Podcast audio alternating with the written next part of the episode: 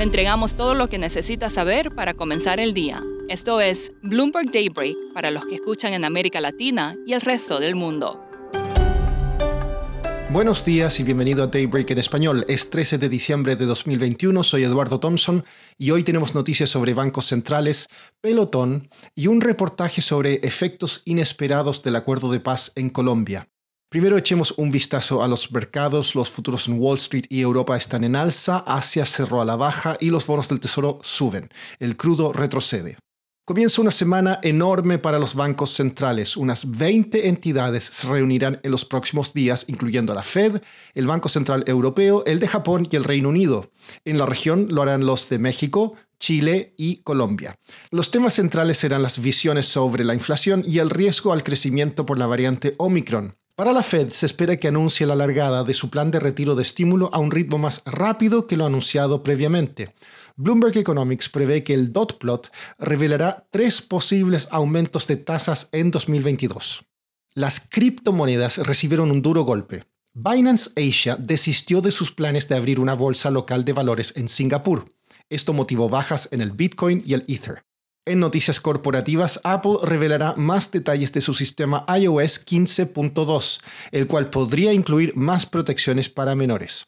En cuanto al coronavirus, al menos 30 estados de Estados Unidos han informado casos de la variante Omicron. Boris Johnson advirtió que el Reino Unido enfrenta una ola de contagios y estableció fin de año como plazo para su programa de refuerzos. Sigue la tensión en Ucrania. Los ministros de Relaciones Exteriores del G7 advirtieron a Rusia que reduzca su concentración militar cerca de ese país o que enfrentará grandes consecuencias. Pasando a América Latina, CNN Brasil informó que el gobierno ordenó que todos los viajeros que ingresen al país deben mostrar una prueba de vacunación. El gobierno de Perú busca aumentar los impuestos a la minería. El ministro de Economía, Pedro Franque, dijo en una entrevista en televisión que el plan es aumentar la carga en tres o cuatro puntos porcentuales.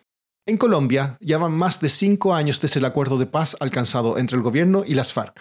Matthew Bristow, periodista de Bloomberg News en Bogotá, escribió un artículo publicado este fin de semana en bloomberg.com sobre cómo este acuerdo ha tenido un efecto inesperado en la selva amazónica.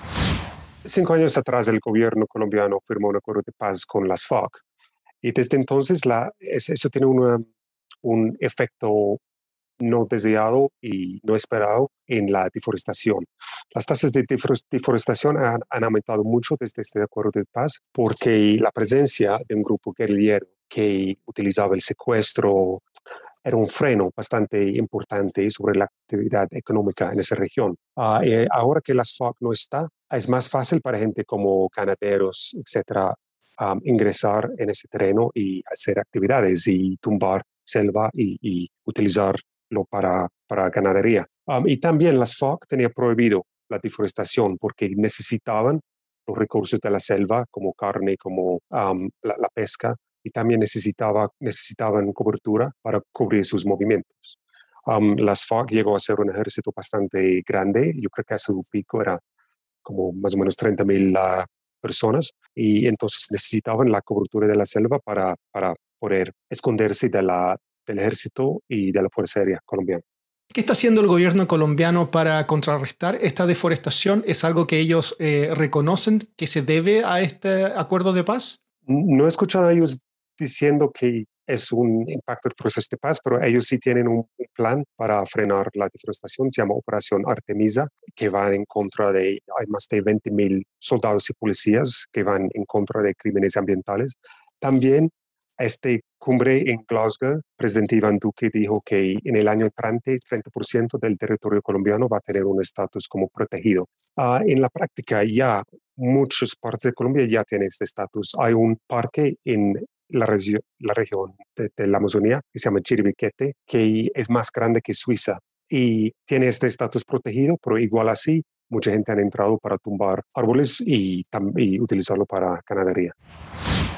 Por último, Pelotón se defiende. Luego que la nueva serie de Sex and the City mostrara al personaje conocido como Mr. Big muriendo tras usar una de sus bicicletas estáticas, Pelotón sacó un comercial en que aparece el actor Chris Noth, quien interpreta al personaje, diciendo, me siento bien. Eso es todo por hoy. Soy Eduardo Thompson, gracias por escucharnos. Para conocer todas las noticias que necesita para comenzar el día, Revise Daybreak en español en la app Bloomberg Professional. También puede personalizar Daybreak para recibir las noticias que desee. Eso es todo por hoy. Sintonice mañana Bloomberg Daybreak